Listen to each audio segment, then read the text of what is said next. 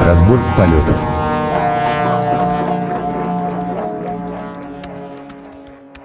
Добрый день, добрый вечер, доброй ночи. С вами снова ваш любимый подкаст «Разбор полетов». В принципе, мы уже, наверное, давно переименовались в подкаст брошенок Виктора Гамова. Но, тем не менее, мы продолжаем. Э, на конференции Джокер очень многие спрашивали, а что разбор полетов еще живой? А что вообще там кто-то появляется, выходит? Ну вот, видите, мы выходим, мы приглашаем э, к нам интересных гостей. А, собственно, несколько выпусков назад а, мы упоминали компанию ВК в не очень, скажем так, приглядном свете. А, поэтому люди из этой компании решили прийти и рассказать, как у них все замечательно, какие они инженеры и как у них все хорошо работает. Поэтому сегодня с нами Владислав Грубов.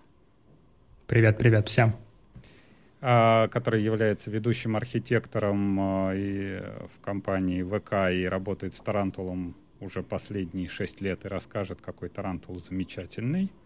А кроме того, у нас еще Андрей Клюев. Привет, привет. Который разработчик, и он недавно пришел в Тарантул. Он как раз, наверное, скорее нормальный человек, потому что он Java-разработчик. А, про Владислава. Да-да, они он... вот эти ваши Perl, PHP, вот это вот все, да? Да, ну, что уж сразу. Слова. Вот. И еще с вами вы слышали этот э, прекрасный юный голос э, с нами Антон Черноусов. Да, всем приятного вечера. Вот. И сегодня у нас главная тема, собственно, Тарантул, Тарантул в ВК, Тарантул вне ВК, Тарантул вместе с Java и как оно все происходит. А, не знаю, наверное, первый вопрос э, кому кто Владислав или Андрей, кто нам может рассказать, а что вообще такое тарантул и откуда он появился? Давай, наверное, я попробую начать закинуть какую-то водную и байку про то, как тарантул а, примерно появился. А, тарантул — это а, а, in-memory платформа для, соответственно, разработки и обработки данных в памяти с персистентным движком хранения, с репликацией, с шардингом и так далее. Но э, Tarantul используется в большом количестве проектов внутри Mail.ru, вне Mail.ru, в IT-компаниях, в банках, в госсекторе, за пределами а, России, в чат-мессенджерах, в рекламных приложениях. Короче, он повсюду, как технология. А, но довольно, мне кажется, интересно будет узнать о том, как он вообще появился, потому что появление его совершенно такая техническая байка. А, дело в том, что начало свое в разработке Тарантул берет аж с 2008 года, то есть если сейчас 22 ему, по сути, почти 14 лет как технологии, и он, конечно же, за это время претерпел безумное количество изменений. А, причем э, история была даже такая, что родился Тарантул в проекте «Мой мир». Я думаю, вы и слушатели подкаста точно знают, что это. Такая соцсеточка, которая э, в 2008 была, ну и, наверное, даже чуть попозже, достаточно популярна, имела большое количество пользователей. А они, а, э, по-моему, были частью Яндекса или они сами по себе? Или на самом деле даже частью? Да, если честно, даже не знаю, но когда Тарантул рождался, мой мир уже был э, в кусочке Mail'а. А. То есть это, здесь уже это было так. И задачка была совершенно смешная, потому что а, Mail, да и вообще, мне кажется, бэкэнды тогда а, сильно превалировали на Perl'е и на PHP а, с редкими вкраплениями чего-то другого. А, в качестве классической базы данных, где хранилось все что угодно, был, конечно же, MySQL. А, конечно же, когда а, такие сервисы выходили, там становились популярными, MySQL испытывал кучу проблем с чтениями, и люди, конечно же, ставили кэш, и в качестве кэша они, конечно же, использовали memcached, потому что, ну, как бы э, технологии а эпохи. Что же еще? А что же еще? Конечно, И это было... масло без хлеба, хлеб без масла. Как, как, как без этого? Все, все, все было су- супер похоже, да. Uh, и все, все работало, все было бы здорово, за исключением того, что uh, когда мемкэшт uh, падал или рестартился, или происходило еще что-нибудь, он поднимался совершенно пустым. Соответственно, все запросы, которые приходились на бэкэнд, они вляпывались в кэшмисы. А это все превращалось в походы в базу MySQL, которая после этого тоже ложилась. Вот. И задачка была совершенно такая маленькая, амбициозная, а давайте мы сделаем им который, как бы, когда падает, он поднимается, и у него состояние остается. Ну, а то, если вот мы все в базу отправим, то мы как бы совершенно... Мы, мы положим наш MySQL, у нас его так не то чтобы много, а закупать реплики для того, чтобы они все-таки вытянули, это было сложно. И, собственно, первая история была это вот написать такой маленький кэшик э, персистентный э, перед э, мускулем, который будет хранить профиля, потому что профиля — это такая достаточно ключевая вещь в любом бэкэнде, за которым обращаются на авторизацию, на показы, лент, на все что угодно. То есть постоянно какой-нибудь запрос сходит за профилем. Поэтому можно сказать, что все, что приходит в мой мир, в конце концов идет в профиля. Да и вообще, в принципе, в любом другом таком веб-приложении. А, ну, поставили таску в жиру, и написали э, первую версию такого, такой маленькой базы на C, э, тогда сразу на C, э, которая э, хранит, соответственно, себя данные в памяти, работает как мемкэш, только немножко по другому протоколу. Тогда же и назвали протокол iProto. Э, самый простой бинарный протокол, который можно было придумать, состоит из заголовка и тела, и а, идея была в том, чтобы он складывал стейт на диск, соответственно, снапшотился, там складывал дамп свою память из диска, если он будет рестартить, он через него переподнялся. Простая, простая такая базовая идея, и резко стало хорошо, по понятным причинам, да, то есть если бы был Redis, да, если бы был первый запуск Redis пришелся, я даже загуглил, сейчас это был май 2009 то есть, возможно, возможно, если бы к тому времени уже был Redis, возможно бы вот этой задачки бы не появилось, и тогда бы Нет, не нужно а... было делать. Черт, а мне кажется, меньше пяти минут прошло, а мы уже, мне кажется, набрали такой full house как бы и языков программирования, и баз данных, вообще просто всего. Э, как бы начало истории, мне кажется, великолепно просто. И это еще только начало, потому что мы еще и пару концепций поймаем сегодня. Да, да, да. Нет, а Хорошо, начнем с того, что, по-моему, Redis, он э, в первых версиях тоже не подразумевал персистентность. Он как бы был такой, мы как memcache, но со своими там дополнительными командами, да, дополнительными структурами хранения и тому подобное. По-моему, персистентность там появилась гораздо позже нескольких версий. А как э, решалась э, вопрос консистентности данных? То есть Насколько я знаю, вот у всех э, таких memcache баз данных, у них проблема как раз в том, что вот у нас есть э, данные в памяти, и FSync, который э, синхронизирует данные из памяти с файлом, он не может постоянно работать. То есть есть какая, какой-то там, mm, есть нет, моменты времени, когда он срабатывает. Когда все, все замораживается, и в этот да, момент все останавливается. Между, да, и между этими вызовами, вот когда произошел, например, F-Sync, да, вот что-то произошло с базой данных до того, как произошел следующий F-Sync, э, вот эти вот все данные, куда-то они деваются. Как э, решали такие проблемы? Ой, ой, смотри, на, на самом деле, давай мы сейчас отмотаем 2008 и попробуем идти вперед, потому что э, тогда, тогда, как это работало тогда, э, это работало через форк, то есть это работало так же, как работал, работает в Redis до недавних версий, то есть, соответственно, основной процесс форкается а, и начинает просто писать свое состояние на диск, файлик линейно. То есть это как бы не совсем f-sync, он делает это через отдельный процесс. Это чуть лучше, чем f-sync, но это, у, у него все еще очень много проблем, а, Поэтому Tarantul даже сейчас так не делает, у него сейчас используется совершенно другой механизм, который а, более качественно обрабатывает эти ситуации. Вот, но я могу покрутить вот эту историю дальше, потому что, смотри, пока у нас есть очень простая вещь, у нас есть какая-то in-memory базюка на C, ну как э, кэш, in-memory кэш на C, который пишет э, снимки памяти на диск, и из них умеет восстанавливаться, подниматься. То есть как бы до чего-то более-менее серьезно тут еще очень-очень далеко. И тогда это прекрасно понимали. И э, в какой-то момент э, была понятная мысль, да, что снимков недостаточно. То есть если ты э, записал снимок, потом в тебя что-то еще записали, и ты упал, или ты умер, или еще что-нибудь случилось, то ты откатываешься на то время, когда ты там записал снимок, а вот все данные, которые были записаны после, или, очевидно, потеряны. И нужно было решить эту задачу.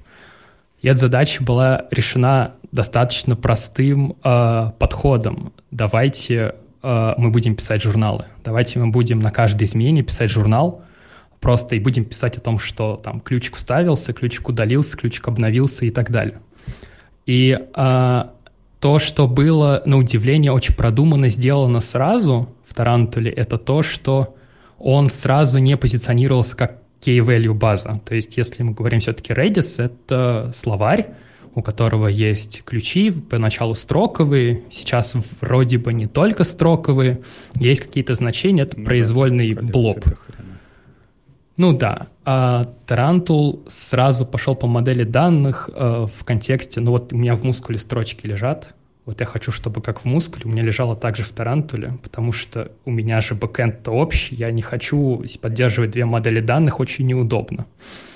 Вот. А, и а, поэтому Тарантул пошел в сторону таплов, так называемых, или кортежей, коллекций. Ну, нет, скорее кортежа. То есть это Кортеж, строчки. Такие, да, ну, да, то есть это строчки, в которых есть поля, поля имеют некоторые значения, строковые числовые, причем, на удивление, сразу Тарантул сделал одновременные строковые числовые значения, и это дало им какой-то ну, гигантский буст, потому что числа можно хранить компактнее, если ты знаешь, что это число. Тебе не нужно выделять там, сколько там, в строковом представлении числа там 8-9 байт, ты можешь хранить его как 4 байта, например, если помещается. А, и, а, кстати, а... в этот момент, э, в этот момент нормирование, вот, э, собственно говоря, кортежа, оно было ну, как бы в рамках одной записи или вот в рамках таблицы, которая хранилась? Ну, в, да, в, в, в рамках записи сразу. То есть, условно, в одной вот этой таблице, а в Тарантуле это сразу называлось space, как-то, ну, просто пространство. Потому что понятно, что это не таблица. Таблица — это то, что у тебя есть колонки, колонки какие-то жесткие. А это пространство, это space, в котором есть тапл, они резиновые, там, какие-то могут быть побольше, какие-то поменьше. Вот, и а, это сразу дало такой достаточно большой удобный буст. А, и решив проблему с журналированием, что теперь давайте мы будем записывать сначала, когда вставляем какой-то тапл, мы будем сначала писать журнал о нем, о том, что он вставился. Если журнал нам скажет, да, хорошо, я записал, тогда действительно вставлять в память и говорить клиенту, я записал. И тут в какой-то момент э, это была такая достаточно простая простая оптимизация, то есть простая идея, чтобы переживать рестарты, и тут тогда, ну, понятно, как восстанавливаться. Мы поднимаем последний свой снимок, дочитываем журнал с того места, с этого создания, и вот мы как бы полностью консистентны. То есть, ура, мы подняли вообще все, что было. Подожди, а чем все это отличается от обычной базы данных, в которой там бинлог? То есть, ну, вот MySQL, у него есть binlog. Там да. тот же самый журнал, но у тебя есть вот та же самая база данных, да. за счет чего получается скорость-то?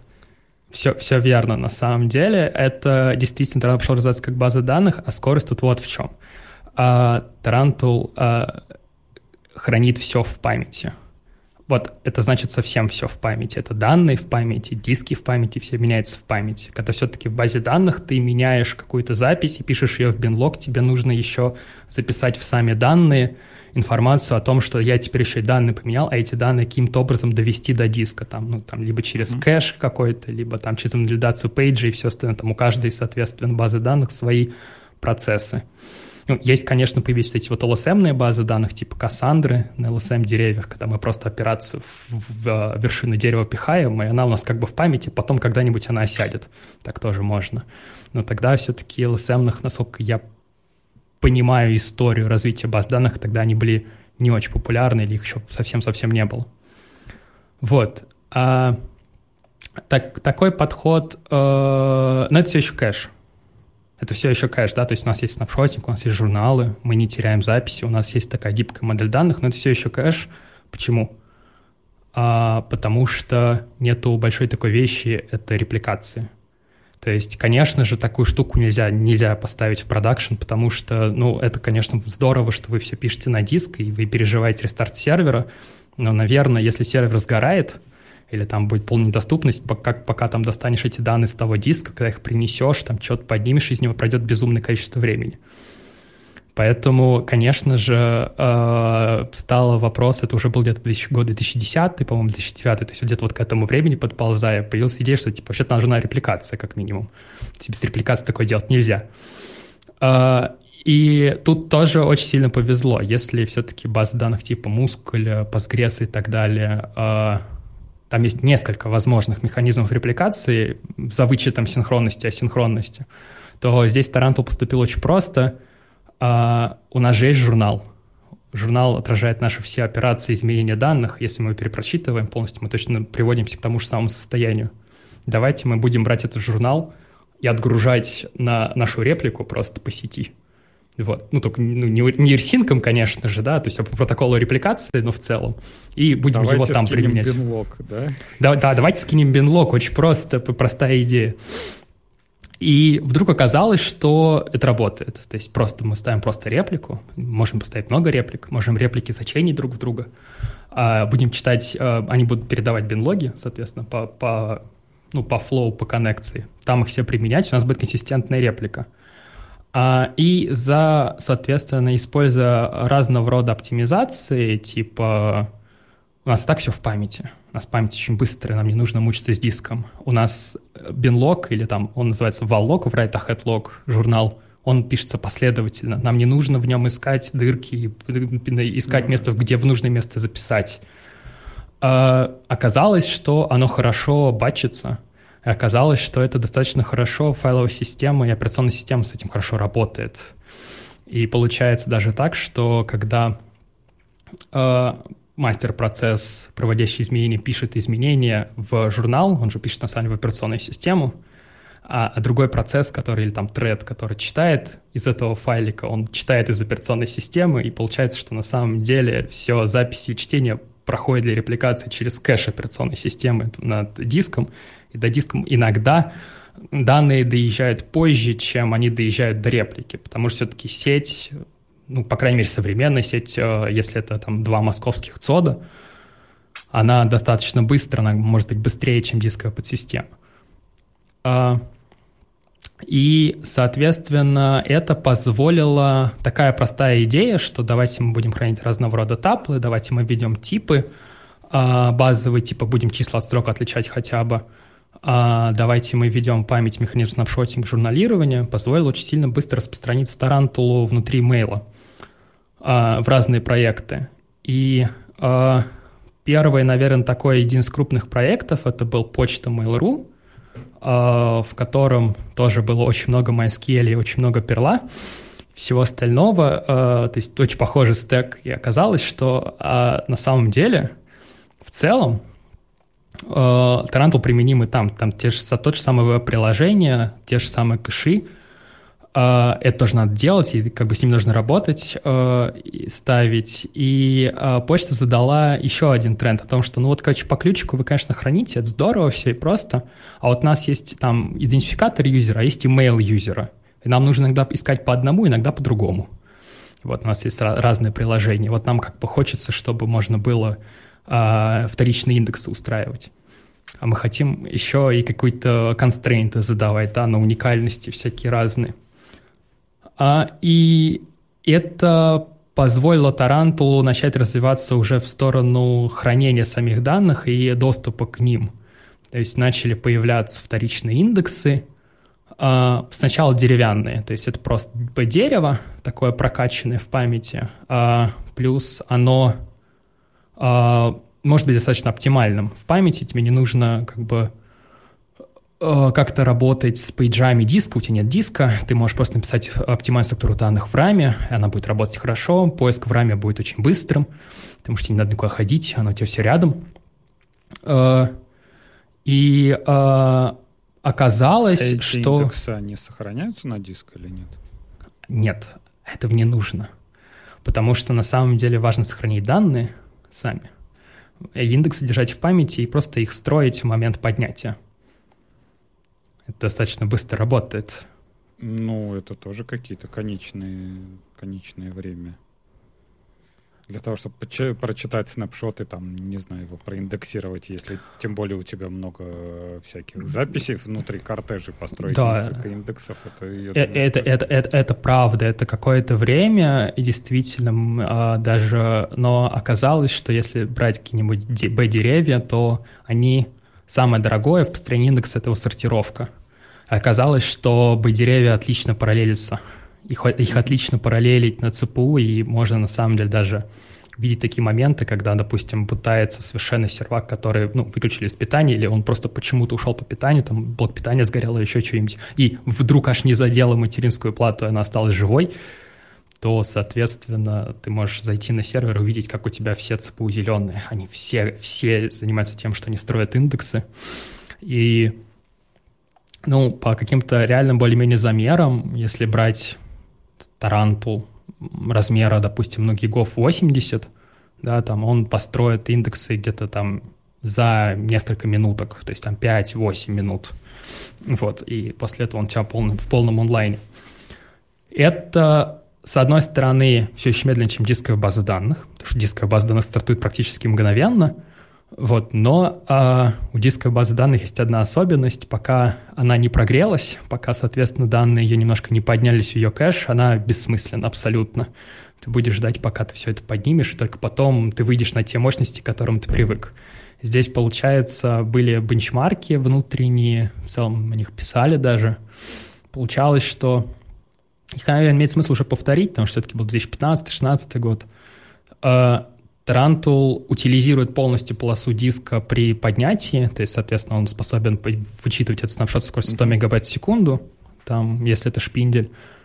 А, и получалось, что дисковая база данных прогревается типа за 2,5 мегабайт в секунду, Tarantul прогревается за 100 мегабайт в секунду, поэтому получается, что ну, в целом это все равно гораздо быстрее. Вот. А, и это позволило начать, то есть такие концепции, такие идеи позволили на самом деле в э, проекте, который в 2013 в Мэле стартанул, называется «Облако Mail.ru», вот аналог Dropbox, аналог, соответственно, Google Drive и всего остального, использовать в качестве базы данных только тарантулы. То есть впервые какой-то такой проект, который стартует с нуля, он использует в качестве систем хранения данных только тарантулы, больше ничего. То есть больше других баз данных там нет. А, это привело, на самом деле, еще к отдельным вызовам. И одним из таких триггеров, почему Тарантул, тогда для того Подожди, проекта... а секундочку. Ты имеешь в виду, что нет ни баз данных, ни блобовых хранилищ? То есть все файлики тоже там хранятся? Или... Ну, файлики, нет, файлики хранятся на дисках отдельно, то есть там, соответственно, а, ну, отдельно, отдельно стро... Да, но вот метаданные файликов, пользователей, там какие-то там их включенные настройки пользователей, вот куча-куча метаинформации, местоположение файликов, да, оно вот все хранится в тарантулах, в разных кластерах тарантулов, в разных приложениях тарантулов. И, соответственно, есть бэкэнд, который вот по всему этому бегает и отдает пользователю информацию. А, кстати, а к вопросу по поводу кластеров. У вас как э, мастер-мастер или у вас один мастер, и у него много реплик? Вот, это хоро- хороший вопрос, да. На самом деле это то, к чему тоже пришли мы в качестве такого эволюционного развития разных проектах. Соответственно, сначала изначально это была классическая топология типа мускульная, как бы мастер и много реплик. Mm-hmm. Они могут быть взаимовязаны в любой произвольной топологии. Ну, как бы мастер условно один, реплик много. А потом а, концепция мастер-мастера оказалась интересной, и где-то 2015, по-моему, году э, началась такая проработка и передел репликации на то, чтобы она поддерживала мультимастер, что действительно их можно объединить в э, сет, где можно писать в любой, а, и, соответственно, э, запись распространяется между ними для такой супер высокой доступности. А, это приводит, наверное, к, к, к своим таким концепциям, своим интенциям, потому что такой подход отлично используется в авторизации и вообще в любого рода SSO, когда нужно, например, какие-нибудь токены выписывать там не так важно для приложения, что типа он будет использовать один токен или другой токен, если мы выписали лучше токен просто сохранить. То есть там важно его просто положить, оба токена валидны, и э, понятно, как разрешать конфликт. Но, соответственно, в каких-нибудь настройках профилей, или там, если уж идти в какие-нибудь enterprise э, продукты типа системы MDM, там уже такой подход практически не работает, он достаточно тяжелый в контексте того, что нужно решать конфликты. Ну, когда запись э, два разных приложения или там два, э, один тот же бэкэнд, но две разных его реплики приходят случайно в две разных базы, в два разных мастера и пишут какую-то свою информацию. То есть этот клаш нужно разрешать. Э, есть, есть приложения, которые живут именно так и умеют это разрешать правильно, то есть именно в зависимости от бизнес-логики, но вот как бы это такой не common way – скажем так, все-таки весь мир привык к тому, что есть вот один мастер, у него есть много реплик, и вот мастер можно переключать по этим репликам, если вдруг он падает, там, соответственно, механизмами фейловера, либо механизмами свечовера и так далее, и, соответственно, это будет работать. Вот, но это, кстати, даже еще не шардинг. То есть это еще история, что у нас есть одна база данных, то есть одна банка, она реплицирует свои данные на, своих, на своей реплике, и клиенты могут приходить писать в мастер, читать с реплик или читать там с мастера, как захочется. Но все они хранят одну и ту же копию данных по факту. А, и как раз... А, э, а да? я, может, что-то пропустил. Вот эта вот вся разработка, она идет внутри мейла и не выходит наружу. Она вся внаружи. То есть она вся, вся GitHub, внаружи и open Да, source. github.com, tarantul, tarantul, да, там все, там тикетница, там вообще все, все публично. То есть это все, можно прям вот эту историю, принцип по комитам последить то, что я рассказываю. Ну вот ты, я не знаю, вот ты, э, ты все рассказываешь, рассказываешь, все, все как бы, все такое вкусное, все такое сладкое, но как бы посмотреть, кто использует Тарантул, как бы не так много компаний, которые используют там Тарантул в продакшене или что-то такое. То есть все, все бегут, используют Redis'ы, какие-нибудь MySQL'ы, memcache'и. Хотя вот то, что ты рассказал, любой веб-проект бы, я не знаю, любой бэкэнд-разработчик э, обе руки бы отдал и еще бы пол ноги за, за то, чтобы получить вот такие реплики мастер-мастер, получить рид-реплики, чтобы все у тебя быстро поднималось, все в памяти хранилось. А как так получается?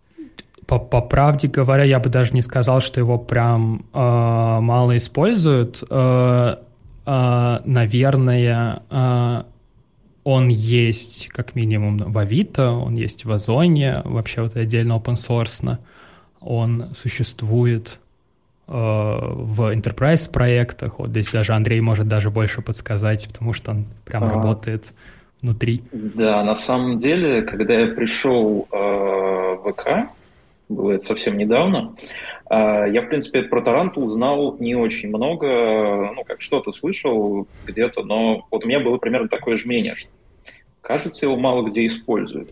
Когда я погрузился как раз-таки вот в эту enterprise'ную историю, вот, которой сейчас я занимаюсь, и для которой мы, собственно говоря, пишем коннектор Java к Тарантулу, чтобы его можно было встраивать в инфраструктуры разнообразных э, enterprise заказчиков, разнообразных банков и прочее, тут оказалось, что Тарантул-то, может быть, не столько не используется, сколько ими не рекламируется. Но, кажется, сейчас... А почему э, все стесняются, немножко... интересно тоже. Это да, это хороший вопрос. На самом деле, вспоминая, сколько раз я слышал про Тарантул на каком-нибудь э, Joker'е или JPoint'е, вот я не смог вспомнить такого случая, но как раз-таки на последнем Joker'е пришли ребята, которые рассказали про то, как они работают с Тарантулом, и было довольно интересно.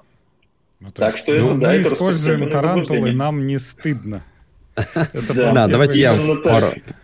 По поводу, по поводу рекламы, кстати, это хорошее тоже а, замечание. Вот была э, буквально на прошлой неделе конференция Highload. А, собственно говоря, был трек Яндекс, э, Яндекс трек, значит, соответственно, один из залов был посвящен базам данных. И там было несколько, по-моему, штуки три докладов, посвященных Тарантулу. Ну, там разным особенностям, два точно. Вот. Потому что один я точно был ведущим, а второй, по-моему, второй, второй по-моему, другой коллега.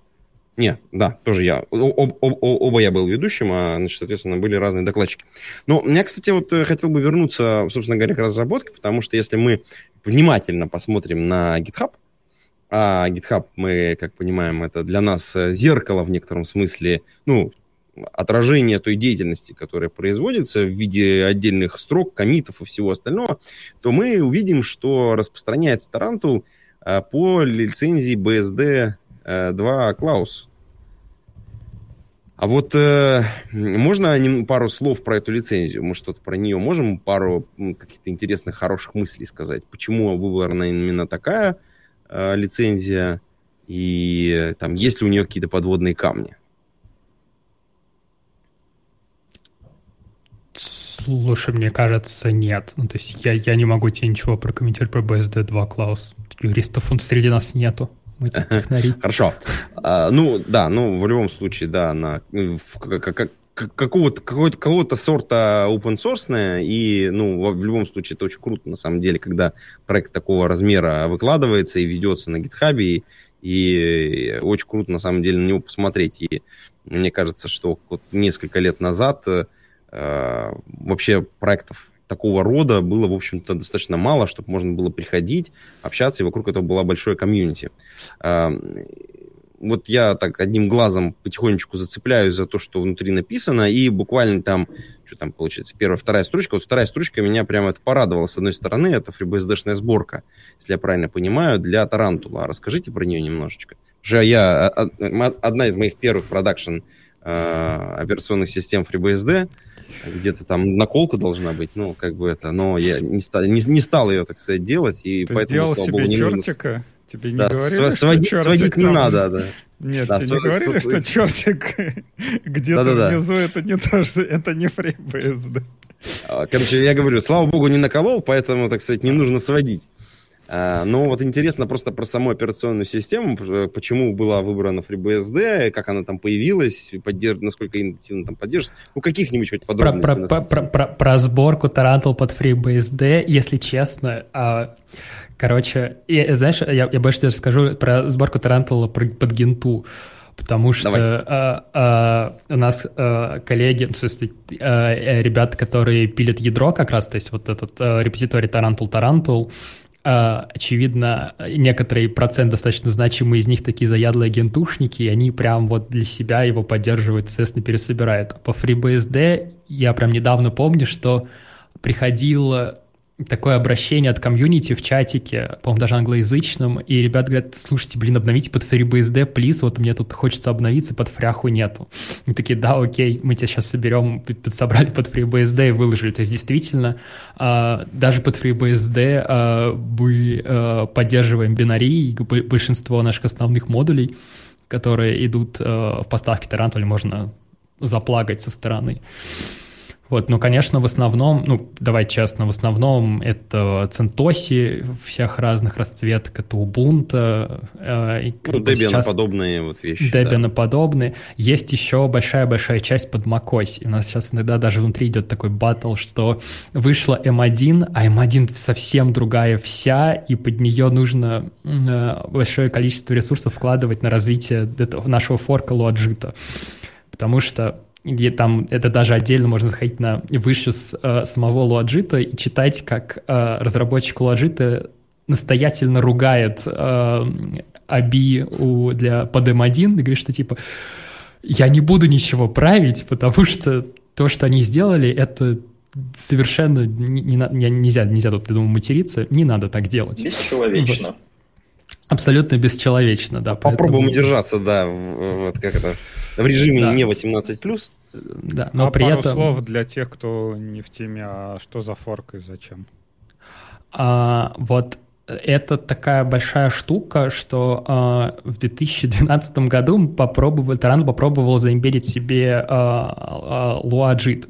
Тут идея была очень простая. Lua супер маленький скриптовый язык. Он вообще максимально маленький. Там, ну, во-первых, как любому разработчику, он учится минут за 20 весь. У него супер простой синтаксис, соответственно, язык первого уровня. Э, там как ну, first class э, programming language и все остальное. А, и к этому времени к нему появился крутой JIT-компилятор, который назывался как раз LuaJIT, и он был такой один из топ of the world на свое время, он сейчас достаточно шустрый. А, и тогда показали, блин, Lua очень легко встраивать. Там одна so-шка и поехали. LuaJIT, два header а и поехали. И была шальная мысль, давайте встроим, посмотрим, а может быть мы будем скриптовать. А, а, соответственно, LuaJIT. И, короче, это так всем понравилось, с одной стороны, потому что локальная обработка запросов сразу внутри Тарантула, то есть, типа, не делать пинг-понг с бэкэнда, там, вытаскивать из разных спейсов, из разных таблиц данные, а прям на месте все вытащить, собрать маленький результат отдать в бэкэнд. А, и это хорошо сыграло в пользу построения очередей на Тарантуле, то есть в любом бэкэнде нужен message broker в какой-то момент. И если бэкэнд не супер большой и крутой, то есть если мы не банк, у которого есть там, здесь, хочешь, кстати, пул Kafk ек, тут у тебя пул RabbitMQ -шек, тут еще чего-нибудь, если ты все-таки поменьше, то тебе нужен какой-нибудь такой message broker, чтобы тасочки перекладывать и как-то распределять свою нагрузку по равномерным воркерам. И оказалось, что вот первый код такой маленькой очереди был, состоял где-то 80 строчек на Луа на Тарантуле, которые ты ставила, она просто ехала э, и выносила тогда что-то 15-20 тысяч тасок в секунду. То есть это не про, ну не кавковский слой, да, это скорее вот RabbitMQ-шный, чтобы типа та, как, как месседж-брокер использовать. Вот, и это зашло. А потом, по мере развития Тарантула и по мере как бы поиска всех багов и core dump ов, которые там в нем возникали в разных местах, а, оказалось, что а, runtime ы чуть-чуть не совпадают. Вот чуть-чуть вот есть некоторые проблемы, когда LuaJIT протекает в Тарантул, что-нибудь ломает, либо Тарантул протекает в LuaJIT, и в этот момент э, нам пришлось его форкнуть и немножко подпиливать. То есть, причем мы как бы задались сразу, мы не изобретаем новый язык программирования, мы не меняем синтаксис, мы не меняем стандартную библиотеку, мы вот просто аккуратно ограничиваем runtime, чтобы вот они друг друга не убивали. Вот, и с этого момента вот нам приходится поддерживать свой форк и как бы собирать себе, э, fetch ить себе upstream. И с другой стороны, это позволило нам гораздо более тщательно тестировать э, встраиваемый LuaJIT, и при этом у нас появляется громадный test pack, и раз вот на HighLoad е мои коллеги должны были рассказывать про fuzzing-тестирование JIT -компилятора, потому что там нам, удается находить баги уже в самом LoadJT и уже их фиксить, и, соответственно, даже наш комит принимает туда. Довольно приятно. Вот, и а, а Андрей как раз хотел рассказать еще про одну прикольную историю – да, собственно говоря, когда я пришел, вот э, немножко тут огляделся вокруг, увидел Луа, и мне стало как-то немножко грустно. Хотя потом я его прочитал за те самые пять минут, понял, что, ну, в принципе, ничего грустного, но зачем? А, и как-то жил с этой мыслью, пока, собственно говоря, Влад мне не рассказал интересную историю о том, что, оказывается, есть версия Тарантула, где вместо Lua используется JavaScript. И после этого у меня возник очень логичный вопрос. Ну почему же тогда все на Lua? Как бы Java разработчика, который не знает и не писал когда-нибудь что-нибудь на JavaScript, ну найти очень сложно. Поэтому я, чувствуется, теперь буду ходить за core командой, яростно грызть их и требовать э, перевести все на JavaScript. Там как это, за что? А какой, кстати, движок V8 или что-то По свое все? По-моему, там V8. Там это был прототипчик э, о том, что это был, короче, батл 2014-2015 года. То есть пока Тарантул э, не захватил массы, то есть пока он, он захватил тогда только Mail.ru, и только-только выходил, соответственно, как раз перепиливалось очень много всего в ядре, то есть перепиливалась репликация, а, вообще, э, вообще концепция, как с ним работает, потому что раньше все-таки это был сишный бинарь э, с конфижиком в ini файле, сейчас это сишный бинарь и init файл, и вообще целое приложение. То есть вообще, если там посмотреть, как работает там Tarantool приложение, ты на него смотришь и говоришь, ну, на самом деле я запускаю не базу данных, я запускаю какое-то приложение, и там как бонус есть там одна библиотечка, это база данных, а все остальное это ну, как бы совсем не то. Это то, как, например, OpenResty запускается, там, если вот посмотреть. Вот. Э, и тогда вот была, была идея, что, может быть, попробуем другой язык. Есть э, маленькая веточка, я даже сейчас, вот, не найду, но мы точно находили несколько раз, и даже она собирается на супер-супер старой версии Тарантула, в которой в качестве runtime а поднимается там, соответственно, V8, и в нем запускается JavaScript, и можно написать console log hello world. Вот. А вообще вот э, у нас как раз несколько дней назад был, был в чате такой мини-баттл на тему бизнес-логики внутри базы данных. То есть э, все примерно, как Андрей сказал, да, все, все когда-то писали какой-нибудь PL SQL или какие-нибудь процедуры базы данных. И я не знаю, есть, Все наверное... вспомнили эту боль, прочувствовали да. ее не так много людей, которые после этого скажут, что типа нет, ну, наверное, надо процедурки в базу данных, это будет заебись. Да, и когда вот слышишь такие слова, а давайте встроим код, э, давайте будем хранить свой код вместе с базой данных. Тут уже как бы неважно, это Lua или это JavaScript, или там вот есть, я слышал, какая-то Red база там на Java, все, честно говоря, э, пугаются, и все вспоминают эту свою детскую травму с э, SQL-кодом внутри базы данных. Почему вы не побоялись этого и решили все-таки это применить? А ну, как бы, знаешь, когда у тебя есть скопище разработчиков, которым хочется код писать, они такие, ну, мы сейчас будем те, которые на SQL, на PLSQL почти не писали, и будем писать на Lua. Это, на самом деле, очень хороший вопрос. И он, на самом деле, э, раньше для меня он был холиварным, наверное. Сейчас как-то я начинаю прям понимать более. И, наверное, самое важное, о чем всегда приходится думать, это то, что в какой-то момент базу данных придется заменить. И, соответственно, переписать там PL, SQL на что-то другое, это действительно ад, потому что одно дело, когда там 10-15 процедурок, другое дело, когда их 10 тысяч, э, и э, они вызывают себя вот в каком-то непонятном порядке, затрагивают непонятное количество таблиц, все висит на триггерах, и ты такой, ну, даже страшно браться обычно. А, Луа еще подкупает тем, что императивный язык, и, соответственно, ты на нем пишешь как на, ну, как на языке программирования, а не как на языке запроса. Все-таки в императивном стиле писать гораздо проще. А, это еще, наверное, ухудшает даже в какой-то степени то, что, типа, сейчас мы вообще все здесь напишем. А, важно, что Тарантул, э, по крайней мере для себя, использует Lua в большей степени для написания модулей и плагинов. То есть он не пишет бизнес-логику, он пишет э, интерфейсы доступа к данным.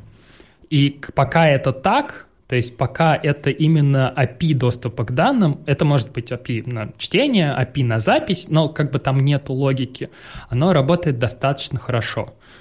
Э, есть проекты, много проектов, не только в Mail.ru, которых вся бизнес-логика лежит э, в Тарантулах.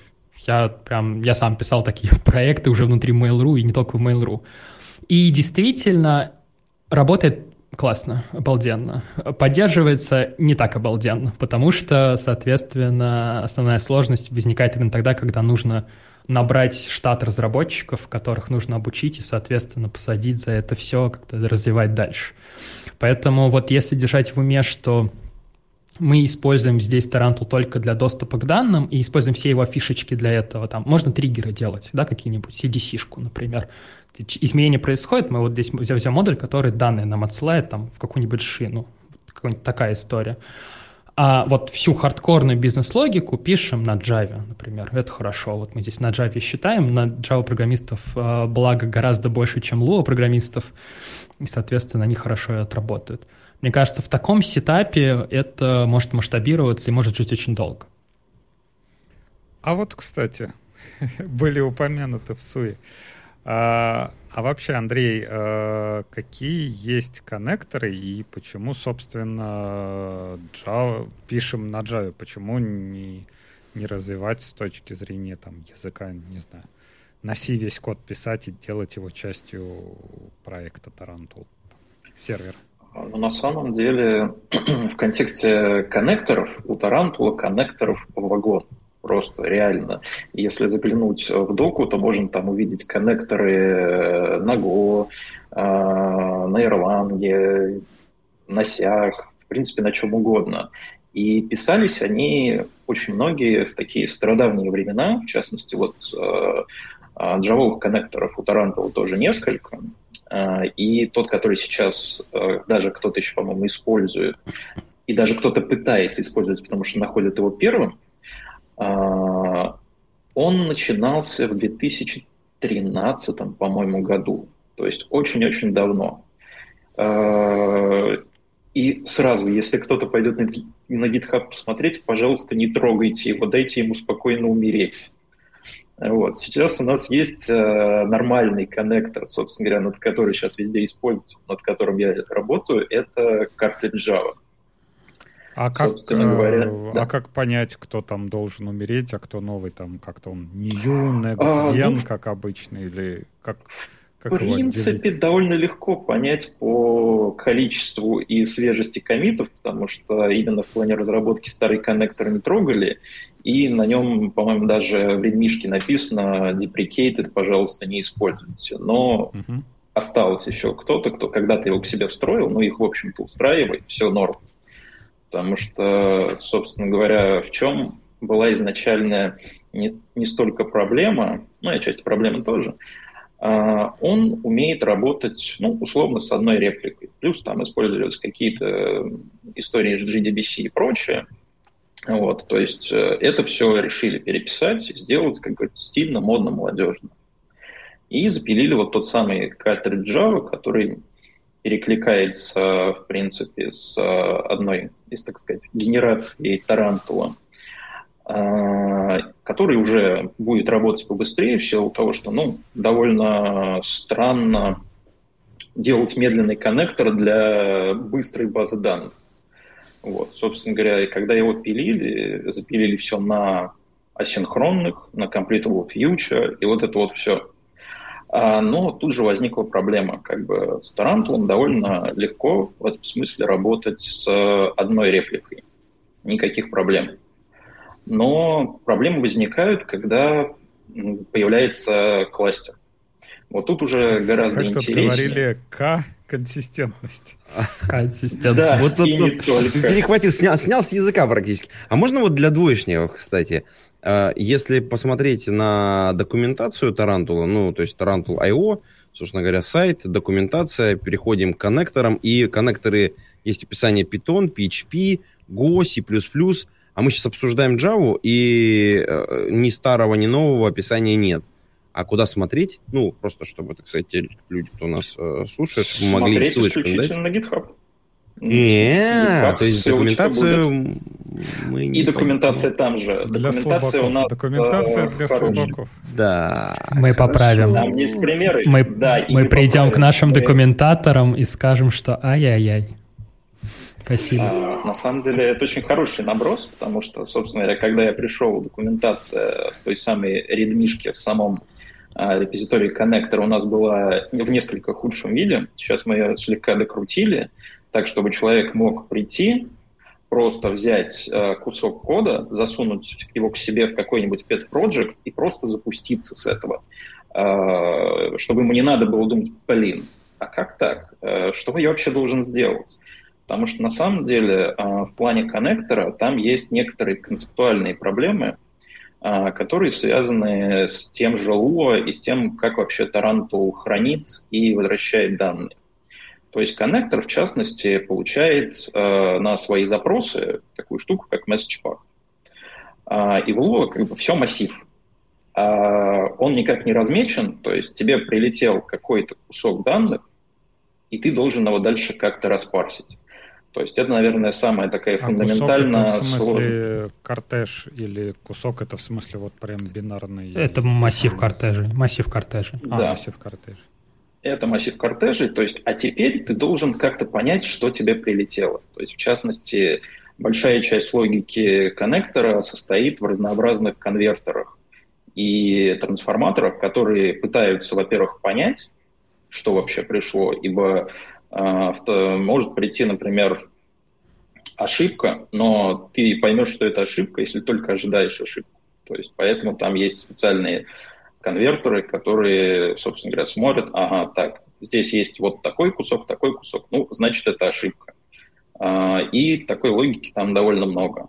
Она запутанная, и, собственно говоря, когда я первый раз увидел эту штуку, у меня возник вопрос, а зачем? И на самом деле это выглядит немножко контринтуитивно, когда на это смотришь первый раз, пока именно не понимаешь вот эту проблему, что в отличие от там, реляционок и прочего, ты не знаешь, какие данные к тебе приедут. И, собственно говоря, узнать о том, какие данные ждешь, можно только, условно говоря, от пользователя. В частности, в Тарантуле ну, таблицы заменены спейсами, вот, и когда ты запрашиваешь какие-то данные спейса, вот тут чуть легче, потому что у спейсов есть э, формат. Собственно говоря, коннектор, когда поднимается, он засасывает вот этот самый формат э, специальной команды из Тарантула и складывает у себя его аккуратненько в стопочку и дальше уже применяет в зависимости от того, к какому спейсу идет обращение. А, Формат Там ты есть, имеешь кстати... в виду как схема для реляционной? Да, да, да. То есть, э, типа, тут number, тут string, э, тут еще что-нибудь. Ну, и, на, и, деле... и на, на, название полей, да. То есть ты такой смотришь да. на формат, и у тебя describe table по факту. Ага. Окей. Да, именно так. Вот. И, собственно говоря, тут возникает еще одна интересная проблема с тем, что, над которой вот мы какое-то время думали, стоит ли это делать, пока решили не делать это динамическое обновление этих самых форматов. А, то есть логика довольно простая. Кто-то взял, поменял формат, а, данные полетели уже какие-то другие, ты об этом не в курсе. Но в целом пока пришли к тому, что кажется, чтобы а, нормальному Java-приложению работать со всем этим и как-то менять бизнес-логику уже на новый формат, по идее, его неплохо перезапустить. Ну, раз ты его перезапустишь, форматы подтянутся, и все хорошо. А, хотя на самом деле тут э, возникла уже история с такой штукой, как э, CDC. И вот тут мы уже задумались более. На самом, да, на самом деле а в целом отличие Tarantul, наверное, большая от баз данных, то, что можно э, брать данные не только из спейсов, но и, собственно, вызывать условно некоторые API к доступу к данным, который возвращает, соответственно, какой-то кастомизированный ответ. Вот. А, а в этом проблема, да, что если мы говорим про PLSQL, то все-таки это типизированные ответы всегда достаточно жестко, и можно по дескрайбу понять, примерно, что тебе конкретно вернется, как ты будешь с этим работать. А, Луа тебе позволяет делать грязь. Луа позволяет тебе не говорить о том, что ты там будешь возвращать, и, соответственно, с такой великой свободой приходит громадная ответственность, что теперь тебе в коннекторах или там, соответственно, в своем приложении надо с этим работать.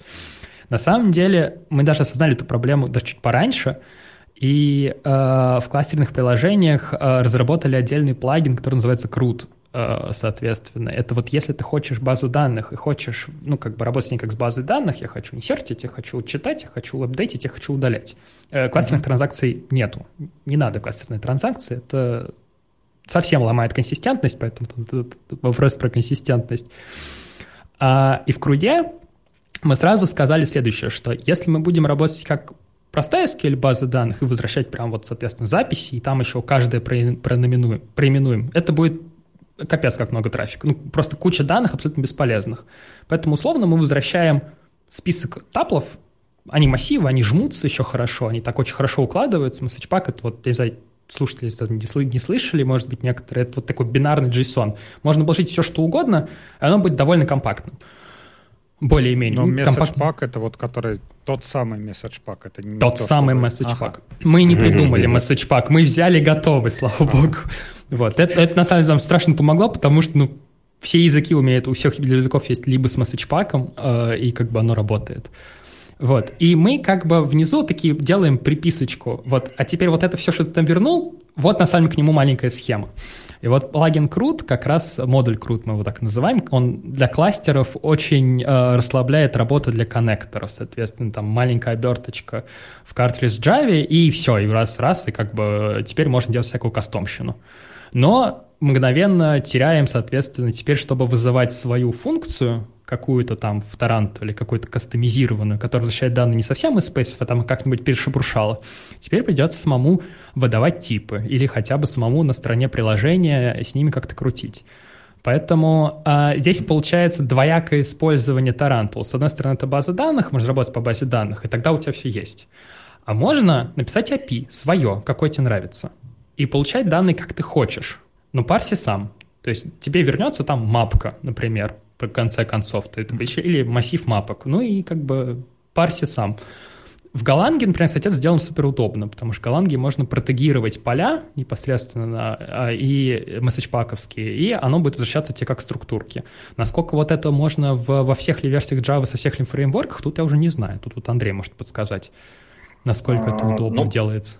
По-моему, там так сделать нельзя, по крайней мере, на текущий момент у нас этого нет. А по поводу круда, да, это на самом деле крайне удобная штука фактически набор хранимых, которые мы используем для именно работы с кластером, ну, именно стандартных операций. И, собственно говоря, на нем же основан еще один наш э, коннектор, не коннектор, репозиторий, который позволяет работать э, с Тарантулом из Spring Data. То есть ровно эта же история, используются ровно эти же самые хранимки. Вот. А по поводу истории с Lua и message pack и Java, Тут как раз-таки интересна конвертация типов, поскольку типы Lua одни, типы в message паке другие, типы в Java третьи.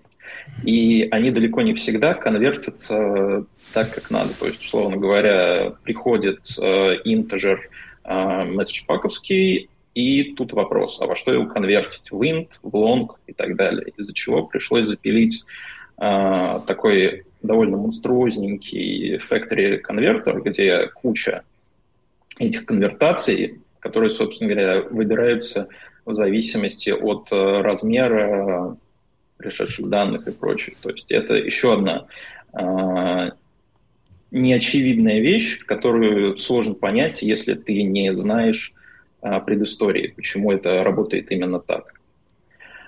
Э, вот. На самом деле в этом контексте Эм, становится интересно, когда начинаешь работать уже с репликациями и со всем подобным. То есть мы столкнулись э, с этим, когда начали пилить CDC. То есть там довольно серьезные были расхождения по данным, э, и нам их надо было пересылать, э, и времени на конвертацию не было. То есть мы пытались придумать, как это вообще сделать, но, к сожалению, пока ничего лучше не придумали. Возможно, на самом деле э, нужна будет какая-то доработочка непосредственно в самом Тарантуле. Может быть, Влад здесь что-то расскажет интересное, чтобы нам немножко избавиться от вот этого куска. Возможно, это будет в будущих версиях. Ну, там есть, да, одна такая история. А, история на самом деле про бизнесовая и немножко про позиционирование такое Тарантула в IT-сегменте. Ну, окей, есть in-memory кластер. Он решардится легко и быстро, прямо на лету. Ставим банки, данные разъезжаются, мы в онлайне, мы прям в business day можем все это делать, как бы если совсем глупости не натворили в данных, то все будет отлично работать.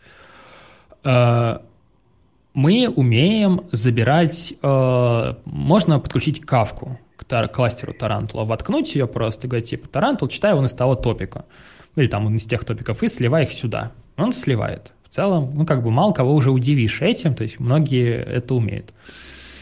И тут появилась э, идея, что на самом деле иногда, э, когда приложение там, обычно, кстати, Java приложение, обычно такая банковская сфера как раз э, молотит данные в Тарантуле, э, эти изменения нужно отвести куда-нибудь. Вот прям результат. Обычно нужно последнее состояние. Никому не интересуют эти операции, как они там получались и так далее. Интересно, вот последний стейт, допустим, карточка клиента. Вот она там обновилась. Я хочу, чтобы у меня вон в том отделе там через тысячу кафок оно появилось. Там желательно быстро. Вот. И в этот момент э, это такой хороший концепт и наброс на CDC. И мы посмотрели, что у нас есть. У нас есть репликация. У нас есть отличная репликация. Она э, заточена, она работает, она дотачивается даже до сих пор все еще есть точки оптимизации, но мы можем спокойно выдерживать миллисекундный лаг внутри тарантульной репликации, если там цоды в Москве. То есть это два разных цода, но они в Москве. Хорошо, то есть с пингом работаем, нормально. А как бы Postgres, там какой-нибудь к Тарантул ты не подцепишь, они друг друга не поймут. Нужно довозить как-то данные. А, и тут мы поняли, что вот у нас есть наш журнал, он, конечно, очень классный и здоровский, к нему можно подписаться. У нас поддерживается протокол анонимной репликации, когда можно... Есть даже одно приложение, правда, на Голанге, когда э, прилага кэшит в себя э, один там какой-то конкретный спейсик к себе прям в приложение по протоколу репликации, и как бы можно ходить селектами вытаскивать все, а можно подписаться по реплике, просто стать маленькой репликой тарантула и XMU к себе там в свои структурки грузить. Так тоже можно. И используется в некоторых прилагах. Э, и э, наш журнал хорош, но он это change, это изменение непосредственно записи, какие-то апдейты. То есть непонятно, какой записью стало. Чтобы, чтобы ее применить, приходится там, соответственно... Ну, значение. Да, значение держать. А, соответственно, там через кавку такую штуку не передашь вообще. Соответственно, идея достаточно простая. Давайте в, там, в контекстах вот такого рода CDC сделаем флажочек специальный, там, будем врубать репликацию в таком режиме, чтобы э, можно было вот не изменение само получать, а вот конечное значение, или там прошлую запись и новую запись. Это, кстати, хорошо работает с удалениями. Ты вот удалил ключ, там удалил запись по primary ID, а что там было в нем? Да непонятно. Вот delete там и вот там вот такой юит какой-то, например. Uh-huh. И вот, соответственно, то, как раз о чем говорит Андрей, вот эта вот история, когда э, запись журнала меняется и отправляется полная итоговая, там, предыдущая и настоящая запись, которая была, она уже полностью совпадает со схемой самого спейса, то есть это прям те же самые поля. Ну и там можно отдельно приписать, типа, что там поменялось, кому нужен только div. И, соответственно, это уже отправлять. И оказалось, но это мы случайно узнали. Сначала мы это придумали, а потом оказалось, что э, один из CDC э, репликаторов типа Debezium э, такого подхода использует буквально ровно такой протокол. То есть они буквально его ровно так и пересылают. Мы такие в этот момент подумали, что, ну, кажется, если кто-то уже об этом подумал, запустил это, используется в реальных продакшенах, такой подход – Наверное, это разумная идея, то есть, потому что, ну, вроде бы как какого-то другого решения так не придумывается, сколько вот мы не крутили и не вертели. Вот, и, собственно, как раз вот это вот а, Андрею а, в разработке Java RPK должен сильно помочь. А, Слушай, а вот мы как-то перешли к сценариям таким интерпрайзным, ну, немножечко, то есть uh-huh. она повеяла как бы вот эту вот такой, такой истории. А я продолжаю изучать ваш сайт, ну, как бы это же прекрасно, потому что я нашел, кстати, как с сайта все-таки можно перейти на, на, на Java драйвер, вот, просто как бы там не, не с первой попытки. Это, не так, прошло и часа, В другой отдел можно зайти, к, к UX, да. Ну, вот. Но эм, тут есть э, такая развилочка, что вот есть Open Source Community Edition, Э, который на GitHub выложена, и 3000 звездочек. Кстати, это большой бонус продукту, у которого действительно есть э, какой-то реальный комьюнити. Это круто вообще, на самом деле. Молодцы чуваки, прям всеми руками там двочу это все дело. Вот. А есть сбоку Enterprise Edition для бизнеса, так сказать, целей.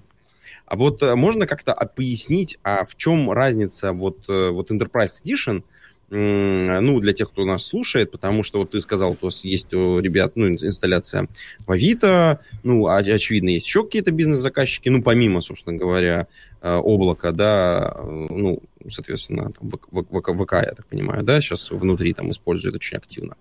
Вот. А как бы вот это вот enterprise составляющая, в чем она заключается и что там, какие бонусы там можно поиметь? Я вообще при, прибываю, фаломорфирую. Мы начинали наш подкаст, типа, я спрашиваю, а это все open source, это все развивается? Да, да, да, да, да. GitHub, все развивается, все open source. И тут через час таки наш исследователь посмотрел на сайт, а оказывается, не все развивается, оказывается, есть Enterprise. Первая доза бесплатно. Да. Как обычно, да. А, да, на самом деле у нас есть enterprise а, клиенты, а, и а, в целом у нас есть, скажем так, такие два больших, наверное, независимых продукта на базе Тарантула. То есть вот есть Тарантул, это вот с шардингом, с репликацией, с коннектором, все остальное, это все открытое, оно как бы пользуется, и на самом деле большинство коннекторов поддерживает вообще комьюнити. То есть каким большое количество, количество коннекторов мы вообще отношения не имеем, их тут там ребят написали, и вот они им себе до сих пор что-нибудь допиливают, докручивают. Это, это кстати, очень здорово. Вот. А, есть, соответственно, продукты, которые мы уже строим на базе Тарантула, на базе выбранных коннекторов. Мы более внимательно следим за экосистемой, за их состыковкой и, э, соответственно, поставляем такой сборочный пак.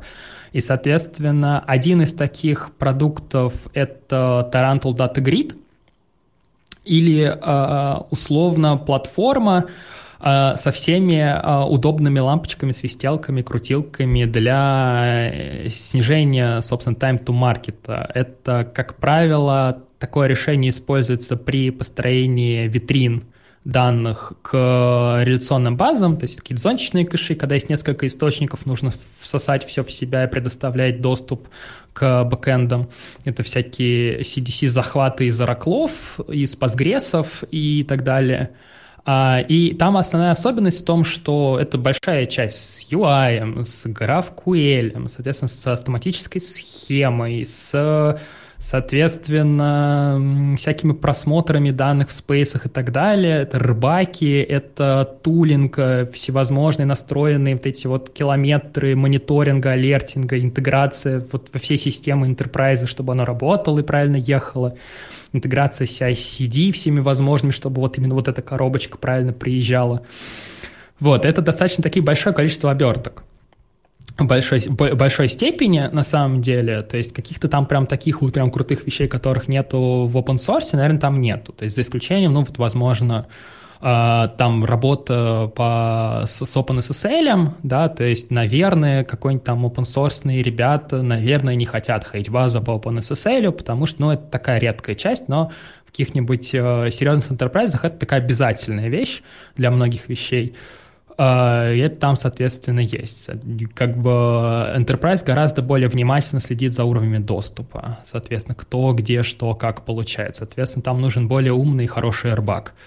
Uh, в open source он тоже есть, но он как бы, он скорее не обрезанный, он, ну, он базовый, то есть ровно то, что надо, то есть там, ты больше обычно не накручиваешь, а вот в Enterprise здесь еще некоторые свои список требований дополнительные, которые необходимо корректно обеспечивать, плюс так, чтобы это не влияло на производительность, конечно, потому что зачем тебе безопасность, если она стопорит всю твою базу данных. А это вот. так записать отдельно... в Enterprise не обрезанный. Запишем, да? Заметочки а, кстати, на полях. Да. А, кстати, а вот этот вот Enterprise, он делается своим каким-то отдельным бинарем или это вот плагин, который вы добавляете? А, да, это отдельный бинарь. А, да, большая еще история Enterprise — это, соответственно, установка без интернета и без всего этого, поэтому это такая большая статическая сборка, которая приезжает ровно одним бинарем, приезжает, соответственно, и запускается а, вот полноценно со всеми, со всеми вот этими финтифлюшками. Слушай, а вот для разработчика еще вот несколько моментов давай уточним, потому что я вот посмотрел на GitHub репозиторий, там есть возможность вроде как э, еще и в докер это все красиво упаковать. Ну, понятно, да, разработчики локально тоже и докеры запускают, и понятно, там вот под Mac сборочка есть, ну, как бы ты говорил, упоминал, что вы сейчас боретесь с M1 постепенно, а, как бы а я тут собрался как раз переезжать на М1, такой, да, ты говоришь, а вы еще пока нет? Я такой думаю, ладно. Придется оставить старый ноутбук, чтобы посмотреть, что там. Я прямо сейчас сижу с М1, а Тарантул работает на М1. Окей, да. Э, а есть какой-то тулинг для разворачивания и э, вот смотри, мы когда понятно, э, когда ты локально одну копию у себя поднял, это как бы, ну, окей, это понятно, ты там скрипт стартанул, оно у тебя там что-то локально подняло, ты потом все опустил, и все красиво. Но понятно, что в проде у тебя находится какое-то ну, ну какое-то кластерное да. решение, это, понятно, не одна инсталляция, возможно, даже. А есть какие-то инструменты, ну, такие, там, поддерживающие какие-то DevOps практики, то есть интегрированные с какими-нибудь там терраформами, э, какие-то там э, возможности, там, не знаю, пулуми, там еще что-то, то есть Ansible. Ну, то есть вот вокруг этого давай поговорим. Есть что-то, что облегчает жизнь разработчика, который ест и колется вот, вот этим вот кактусом. Да, гла- гла- главное, и, и чтобы, главное, кофе пил. А, да, да вот, давай, вот. давай, давай разделим разработчиков и внедренцев или девопсов. Собственно, для разработчиков это фреймворк картридж, который, э, соответственно, поставляется сейчас э, CLI-кой, CLI шечка на macOS, по-моему, даже на винде работает. Вот это я не проверял, у меня что-то как-то винды под рукой обычно не бывало. Ссылочку приложим тоже в шоу-ноты к этому подкасту, да, чтобы можно было посмотреть. Да, да, да. Есть отдельно прям специальный туториал, как запустить на картридже. Куча статей на Хабре и на Медиуме, как сделать так, чтобы вот прям в три клика вот, а, и это, соответственно, такой маленький системный продукт, который разработчику значит не, не, не одну банку, а сразу шесть. Ну, то есть, чтобы сразу он понимал, что он живет в кластере, в кластере нужно немножечко жить по своим правилам. Соответственно, с предустановленными всякими модулями, с UI, как бы с, с структурой директории, если ты хочешь что-то писать, то вот как это писать, с тестами, линтерами и так далее. Uh, да, у нас же динамический язык, а, соответственно, кроме линтеров, статического анализа у нас, в принципе, ничего особо-то и нету больше. Вот. А, соответственно, для DevOps это Ansible роль. Uh, у нас их, получается, на данный момент две. Это open source на Ansible роль и enterprise, который базируется на open source на Ansible роли. Uh, и такие громадные гайдлайны, собственно, документация о том, как взять вот эту Ansible роль, вставить у себя, и чтобы вот у меня на готовый э, пак виртуалок раскатался целый кластер с нужным конфигом, нужной версией и так далее. Вот. Плюс ко всему, э, ну, на самом деле важно отметить, что есть кубер-оператор. Вот, мы вот как раз в этом году очень плотно за него взялись, и удалось достаточно хорошо его прокачать, прям качественно, вывести на, на на, нормальный уровень, скажем так. Э, тоже он у нас есть, получается, в двух версиях. Э, в open source и enterprise, причем сначала впахали очень много времени в open source версию, чтобы она, чтобы не стыдно было. Вот, а потом на базе нее начали прикручивать уже enterprise для того, чтобы это нормально работало в OpenShift и всякое остальное. Э, и этот кубер-оператор тоже управляет именно пока картриджными докерами, соответственно. То есть разработчик пишет в картридже, отдает это DevOps, у которого есть кубер, он берет у себя кубер-оператор, ставит его себе, и кубер-оператор дальше управляет полностью кластером. Соответственно, с поддержкой роллингов. То есть роллинги полностью поддержаны. Там прям действительно выкатка с блюгрином и все остальное, как, как правильно, как, как нужно делать. Вот. Поэтому вот какие-то такие вещи. Плюс, ну, если мы говорим про DevOps, это обязательно мониторинги, соответственно, для разработчика, как правило, мы говорим, у нас есть плагин Metrics, он считается обязательным, более-менее, то есть если ты хочешь, чтобы твоя, твой, что тут понаписал, вообще говоря, мониторил, ставь Metrics. Метрик сам по себе по умолчанию экспортирует всю метрику жизнедеятельности кластера, какой у него replication lag, какой у него там uptime, сколько он данных занимает, как у него аллокатор работает, как у него работает лоджит, приложение, latency на отклик, все-все-все-все-все. Вот. И плюс к этому он говорит, типа, если хочешь еще свои метрики, вот тебе интерфейс, ты можешь регистрировать свои метрики. И, соответственно, дальше DevOps может настроить экспорт, экспортинг в Prometheus, может экспортинг, господи, в графит старенький, вот. Э, ну, как правило, вот все-таки мы сейчас замечаем, что почти везде Прометеус. То есть Прометеус все-таки победил, и как бы это такой стандарт все используют. А дальше к Прометеусу, соответственно, подъезжает еще вот такой список alert rule ов, дашборды Графаны публичные, то есть дашборды Графаны вообще публичные, соответственно, мы их поддерживаем для того, чтобы разработчик просто импортнул модуль, и импортнул дашборд, и у него все разрисовалось. Вот. Э, а вообще, если вот мы поехали в сторону DevOps, э, как раз одна из проблем, которую мы обсуждали по поводу использования бизнес-логики внутри базы данных, это проблема с деплоем. И если мы разворачиваем, вот, допустим, вот как реальная ситуация, да, мы каким-то вот каким-то магическим образом решили, что мы у себя используем Тарантул. Окей, э, у нас 6 э, там инстансов э, Тарантула, которые работают внутри кластера. Они с каким-то там Lua скриптами версии, допустим, V1, да? Uh-huh. И вот наши разработчики э, чего-то там наделали, написали Lua скрипты версии V2 вот деплой вот этой вот э, версии V2, как будет происходить на этот кластер? То есть вы весь кластер э, выключаете или по одному можно применять эти изменения? То есть как это? Ага, да, происходит? на самом деле это вообще отличный вопрос, потому что есть несколько способов, как это сделать, э, в зависимости от уровня критичности системы.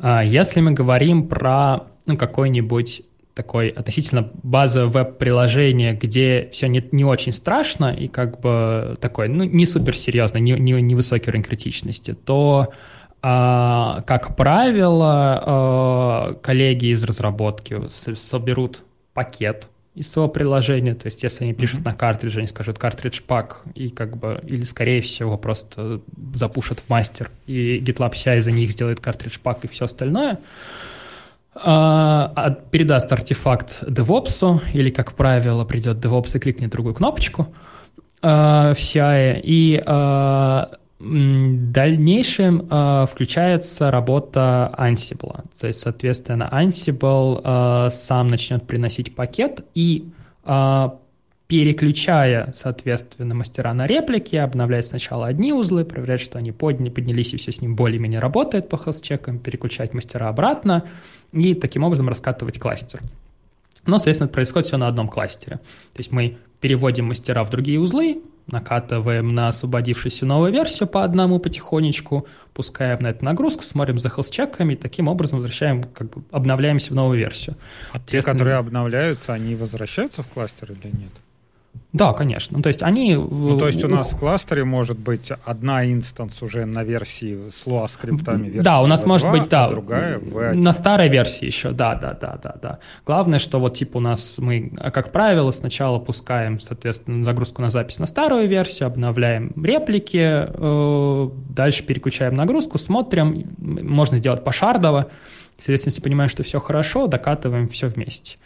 Вот, у этого подхода, скажем так, есть один недостаток. Э, разработчики должны чуть более внимательно относиться к изменениям в программном коде, да, потому что они должны понимать, что обязательно гарантированно будет момент времени, когда в кластере будет обе версии приложения. Угу. То есть можно гарантировать, что как бы писаться в V2 не будет пока, соответственно, не, будет одновременно записи в V1 и V2, то есть сначала только V1, а потом мы потихонечку будем всех переводить на V2. То есть сначала погасим все в реплике, начнем поднимать мастера. Вот. А, либо есть история, это то, что более как бы важно в интерпрайзах, скорее история с двумя кластерами. То есть на самом деле Tarantul позволяет рассечь два кластера в интерпрайзной версии по технологии, называемой ее стендбай или стендин.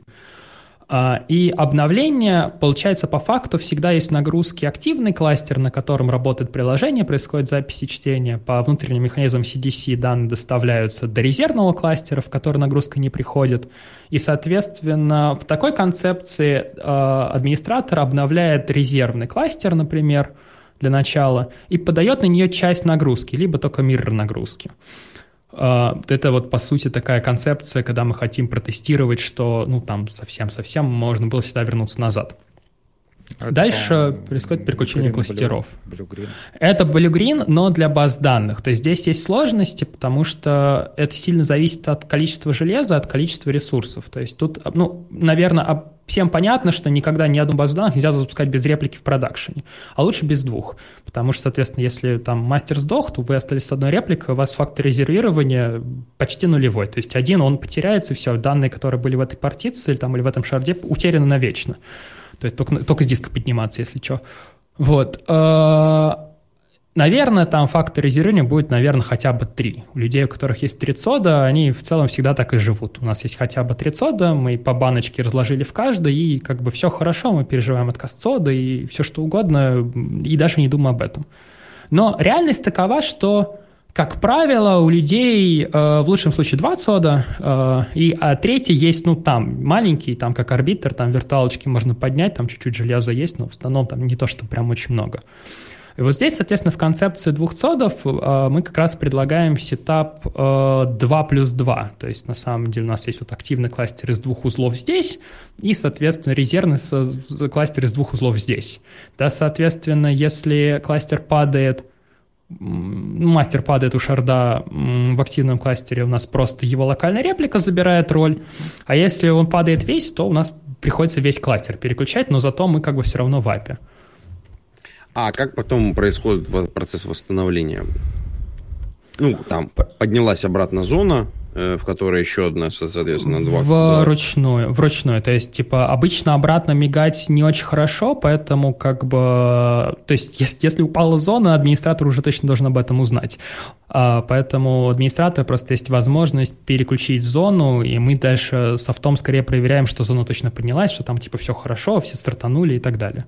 Есть обратно. Ну, она уходит, нужно. она становится слейвом, и как слейв подключается к... Да, она подключается как слейв, да, конечно. И потом догоняет просто как бы вот... Э, весь стейт, который был в резерве, да, да, да. Слушай, да, а да, вот да. рассматривали такую ситуацию наверняка, когда у вас э, приложение развалилось, ну, то есть как бы у вас коннекса между отдельными дата-центрами нет, а приложение ходит в две разные ну, да, часть да. клиентов в одну сторону, часть клиентов в другую сторону. И ну, каждый про себя думает, что он мастер. Потому что, ну, мальчики, это, мальчики налево, девочки направо. Да, да, да, да, да, да, да. А потом, а потом внезапно, о, боже ж ты мой, у меня ж там вот это вот все, а, как бы, а я мастер, как бы, а, вот, как бы, а Антон, как так получилось? А, а ты не помнишь, был чувак, который всех тестировал на SplitBrain? Да, вот. Джепсон, Джепсон, Джепсон же, да, Афир. Он вас драл? А, мы пока, э, не, не, наверное, мы обсуждали эту очередь, историю. Да? Мы, мы встали в очередь, да, обязательно. А, там, ну, там нужно заносить. Мы а, взяли его фреймворк, Немезиду, и, соответственно, написали Джепсон тесты, показали ему, типа, афир ок, он такой, ну, в целом вроде да. То есть э, мы как бы не говорим, что мы прям Афир нас взял и протестировал, мы говорим, что вот тут у нас есть немезида, мы ей протестировались. А, на самом деле а, устойчивы ли такие схемы к сплитбрейну? Ну, в 200 конечно, нет. То есть здесь есть всегда третий ЦОС с арбитром, то есть тут, тут, тут бесспорно. А, в качестве арбитра на данный момент мы используем ETCD, то есть э, пока это ETCD. Мы думали, там, как бы есть варианты, есть ребята, которые собирают на консуле, есть варианты, которые собирают на Zookeeper, ну, пока поставили на ETCD, и это mm-hmm. как-то прижилось. Соответственно, кворум мы забираем ETCD-шный, и, соответственно, любые модификации, которые производятся в кластере, производ... может производиться любыми узлами этого кластера, но перед этим они должны забрать Mutex у etcd. То есть они у etcd должны защитить кворум. Uh-huh. Вот, соответственно, тут как бы довольно классический подход на самом деле. Это вот в такой ситуации. С другой стороны, а, у нас последние два года очень активно и довольно успешно ведется разработка своего внутреннего кворума на базе Raft. И мы про это много рассказываем на Хайлоде, пишем статейки на Хабр, не только на Хабр, в open source версии как раз для того, чтобы мочь брать кворум внутри репликасет полноценно. А у этого есть большой плюс. В трехсодовости оно действительно хорошо работает. То есть есть инсталляции на рафте, на авто... ВК точно есть, соответственно. Если за пределами ВК, прям так сходу не скажу, вот, они стабильны, и там производится учение по отключению, соответственно, серверов. Это такие базовые учения DevOps. На самом деле супер страшно всегда, потому что приходит человек и такой, я буду гасить сервер. Я погасил сервер, но там же продакшн. Мне сказали провести учение. Я должен провести учение, и очень приятно, когда оно как бы работает так, как ты ожидаешь. Вот. А И очень неприятно, когда не так.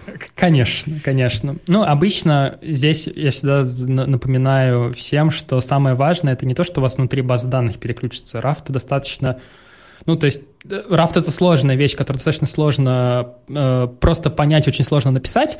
Э, э, и э, здесь важно всегда не забывать о том, что вот у всего этого рафта есть клиенты, то есть есть вот эти самые Java-приложения, которые должны ходить в этот кластер, и вот они-то должны понимать, куда правильно ходить. Mm-hmm.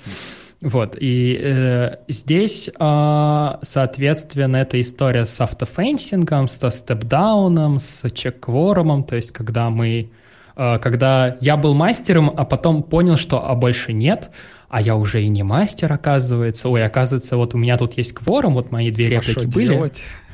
Да, и как бы это на самом деле очень страшно и психологически довольно болезненно даже как разработчик принять решение, что если мастер больше не видит своих реплик, там не подтверждает свой кворум, то он, он должен сдаться. Это контринтуитивно, я же мастер, я работаю, у меня запись идет, у меня клиента, а я должен отказать всем в записи. Вот, э, соответственно, это вот такая штука есть в Тарантуле, в его нативной репликации, конфигурируемой, конечно же. Э, и э, вот в таком концепте оно прям совсем хорошо работает, но есть один недостаток. Нужен полноценный третий цод, иначе все это бессмысленно на самом деле. Вот, поэтому все-таки вот в 200 инсталляциях решение с etcd и вот с таким фейловером, оно лучше и дешевле по железу, а в трехцодовости вот это вот все выбрасываем, ставим нормально рафт и как бы едем на нем, потому что ну, получше. вот, тут вот, к сожалению, есть особенности. И тогда, наверное, не знаю, как получится, наверное, последний вопрос или нет. Андрей, а, когда слышал твой рассказ про Java Driver, я сразу вспомнил этот анекдот, когда мужик приходит в роддом, спрашивает, ну кто? Ему, а, не, он спрашивает, типа, ну что, мальчик? Ему говорят, нет, не мальчик. Он такой, а, а, а кто? И вот э, ты по поводу вот этого Java коннектора, как бы... А Java коннектор, он JDBC?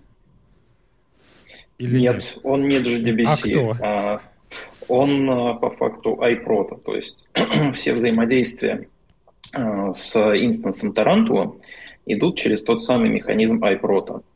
А, собственно говоря, у Тарантула есть некоторый набор ключей, то есть по которым мы можем а, отслеживать его состояние, то есть можем, например, определить, что мы сейчас делаем. То есть мы фетчим э, snapshot, или мы подписываемся на изменения и куча других, э, на самом деле, ключиков, которые, опять же, вот они точно есть в документации. Э, проверял сам. Э, собственно говоря, и на этом моменте, по большому счету, вот сейчас строится на этом взаимодействии, сейчас строится наш CDC. То есть, когда нам нужно выкачать сначала снапшот, а, а после этого подписаться на изменения, получив вот эти вот механизмы iPro. А, собственно говоря, там как раз э, мы недавно столкнулись с одной такой интересненькой проблемой, поскольку Тарантул записывает каждой записи, сейчас, может, Влад меня поправит, присваивает LSN, то есть номер, по которому можем ориентироваться, что зачем идет. Но когда Тарантул все эти X-логи по тайм-ауту схлопывает snapshot, у нас mm-hmm. остается только LSN э, снапшота, по большому счету. А LSN э, X-логов, которые в нем были, не остается.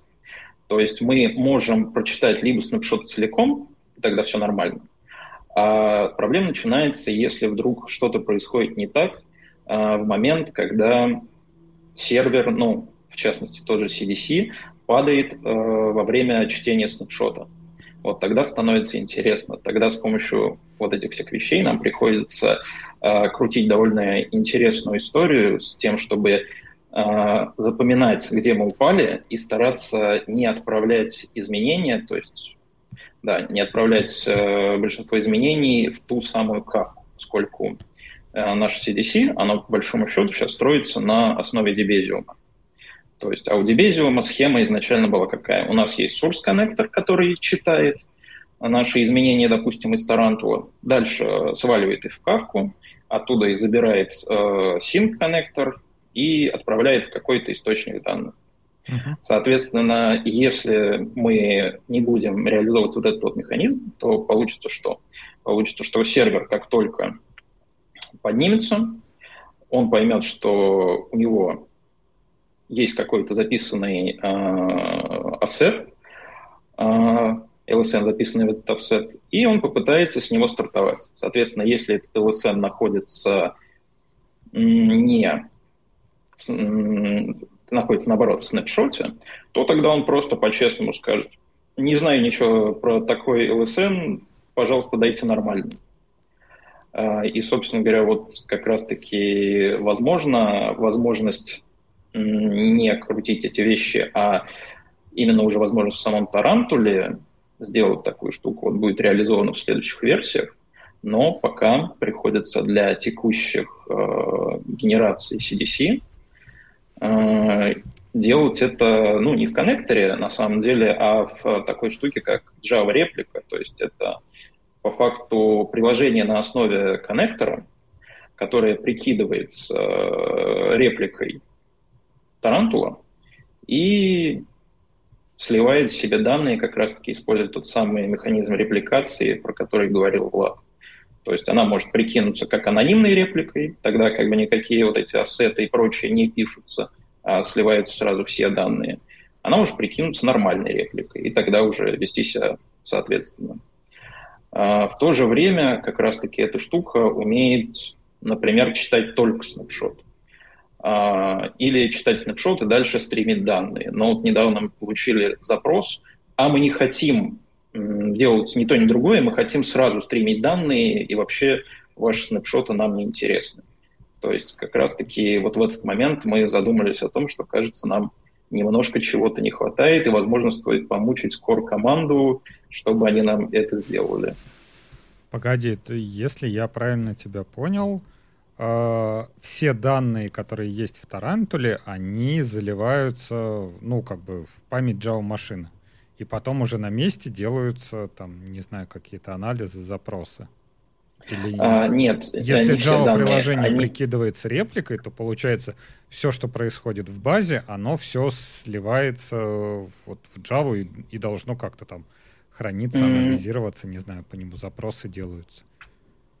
Нет, не совсем. То есть оно не анализируется, ну, в данном случае оно просто переправляется. То есть поскольку это CDC, то есть он не хранит данные больше необходимого, он их сразу куда-то отсылает. То есть а, там как раз-таки есть механизм делать это по бакетам. То есть пользователь может взять и настроить размер бакета, а, сколько условно записей он хочет получать э, и отправлять, соответственно, уже в приемник данных. То есть ты можешь поставить, если у тебя очень жирные э, таплы, ты можешь поставить, например, 100 записей в одном бакете. Если они у тебя ничего не весят, ты можешь поставить там, а, по-моему, если я не ошибаюсь, до 100 тысяч я, я вот. тут, есть, ну, ну, где-то так, наверное, здесь надо сказать, что bucket — это то же самое, что партиция, это можно так сказать, да, чтобы, типа, или виртуальный shard. Здесь просто, как бы, надо понимать, что пакет — такая внутренняя терминология Тарантула, э, конечно, публичная, э, важная, как бы, особенность то, что бакетов в кластере может быть десятки тысяч, а то и выше, вот, и как бы такие маленькие единицы хранения связанных внутри бизнес-данных, вот вот это вот. Ну хорошо, ну то есть ты, например, должен как бы выкачать вот этот вот бакет, чтобы понять, какие там данные.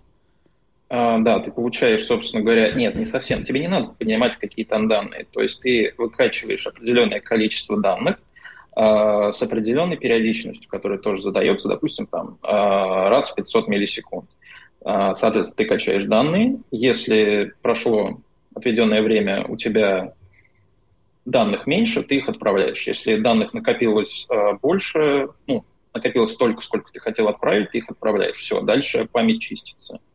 Э, соответственно, в чем проблема? Проблема была, например, в том, что если убрать этот промежуток, сделать его очень маленьким между отправками, то э, немножко начинал расти хип, потому что просто не успевал отрабатывать garbage коллектор, хип начинал расти. То есть мы подобрали некое дефолтное состояние, а, когда все более-менее нормально работает, то есть не грузится процессор, и, соответственно, его будем поставлять как именно вот готовую конфигурацию дефолтную, но при этом пользователь, если он считает, что у них немножко другие данные, и они хотят это сделать иначе, да, они могут взять и настроить вот эту вот переливку данных немножко иначе. Ну, хорошо. Э, мы все Java-разработчики, да, и, собственно, я думаю, как Java-разработчики никто не пользуется JDBC-драйвером э, напрямую, да, вокруг этого накручены всякие технологии, там, не знаю, джуки, батисы, там, не знаю, Data и тому подобное. Вот вообще потому, что ты рассказываешь, да, и вот по этому Java коннектору я, честно говоря, mm-hmm. себе слабо представляю, как бы я писал приложение. То есть мне надо в голове держать, ага, что у меня данные вот я рассчитываю на Тарантул с одной стороны, что это база данных, что она типа быстрая. С другой стороны, ты говоришь, она насасывает данные внутрь Java в приложении, и как ты это делаешь? Нет, нет. Вот где взять... Совсем где взять вот этот Здесь... вот код, который будет выполнять запросы, Это... там, не знаю, мне простые entity, там, хотя бы в POJO, вот можно мне эти туплы слить? А, эти туплы тебе можно, если тебе нужно именно туплы, как там объекты и прочее, ты можешь взять э, ту самую Spring Data, но я сейчас немножко говорил не о простом приложении, то есть это еще одна история, почему это продукт. То есть я сейчас говорил про наш э, новый CDC, в котором мы э, наш коннектор просто используем. Ровно потому, что это, вот конкретно эта часть с переливкой данных, она не выглядит такой простой, ровно поэтому это продукт, который сейчас делается для интерпрайзных разнообразных штук, а сам коннектор, да, ты можешь просто делать запрос, дальше по callback получить ответ и дальше делать с ним, в принципе, все, что угодно тебе для этого не нужно задумываться над, над какими-то сложностями внутри, ну, за исключением вот э, трансформации типов, про которые я сказал, и то там это в базе, в общем-то, есть все, что необходимо. А, вот. Единственное, наверное, над чем тебе надо задумываться, сколько ты хочешь открытых коннекций, сколько ты хочешь отправлять запросов. То есть, да, над этим тебе придется, естественно, задуматься. А, мы недавно выставили ручку, позволяющую все эти вещи регулировать, и тут, да, ты, в принципе, можешь выстрелить себе в ногу, если будешь делать неаккуратно. Это правда. Слушай, я правильно понимаю же, что вот ну, в самом простом случае, если мы работаем со Spring, Java и вот этим всем, то мы берем Spring Data Tarantul, собственно говоря, проектик, да, подключаем его к себе э, через Maven, ну, как обычно, подгружаем, ну и дальше работаем с обычными entities. Как по большому счету там ничего особо там а, суперсложного-то mm-hmm. и нет. С этим, да. Ну, то есть, грубо говоря, ты работаешь э, со Spring Data Tarantul точно так же, как со Spring Data Cassandra, со Spring Data любой другой. Единственное его отличие, что он не лежит там вот э, в репозитории Spring со всеми этими же штуками. Это единственное mm-hmm. его отличие, по сути. Все, супер. Я, кстати, вспомнил, э, доклад был действительно вот совсем недавно про Raft, мы здесь упоминали его, и для тех, у кого есть доступ на платформу Highload, то можно пойти посмотреть отдельно. По-моему, он в течение пары дней, там уже видосы все появятся. А Сергей Астаневич, по-моему, выступал. Да, Сергей Астаневич рассказывал, да. Вот, вот, вот по-моему, Сергей, да. Сергей, по-моему, выступал. Как раз он рассказывал про рафт.